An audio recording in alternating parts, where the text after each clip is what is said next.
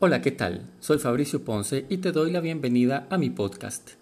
Busco compartir pequeñas reflexiones que te ayuden a ser el líder de tu vida en todas las áreas en que te desempeñas.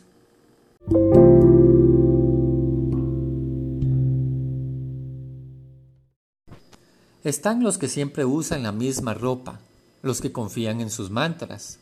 Están los que llevan amuletos, los que hacen promesas, los que imploran mirando al cielo, los que creen en supersticiones. Y están los que siguen corriendo cuando les tiemblan las piernas, los que siguen jugando cuando se les acaba el aire, los que siguen luchando cuando todo parece perdido, como si cada vez fuera la última vez, convencidos de que la vida misma es un desafío. Sufren pero no se quejan, porque saben que el dolor pasa, el sudor se seca, el cansancio se termina. Pero hay algo que nunca desaparecerá, la satisfacción de haberlo logrado. En sus cuerpos hay la misma cantidad de músculos, por sus venas también corre sangre.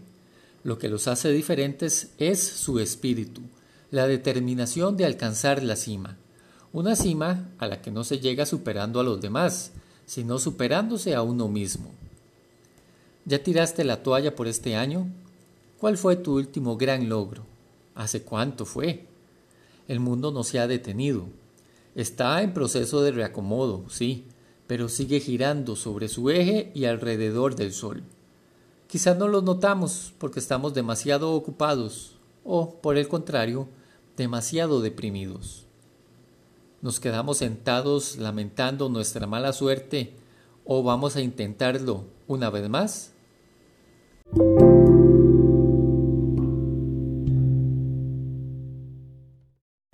En días pasados tuve el honor de compartir un artículo titulado El secreto verdadero de un campeón en la web de Anthony Porras, un destacado periodista deportivo de Costa Rica. Podés revisarlo visitando deportesap.com. Y también recordarte que en Amazon está disponible mi libro más reciente, Liderazgo un paso a la vez, en formatos digital e impreso.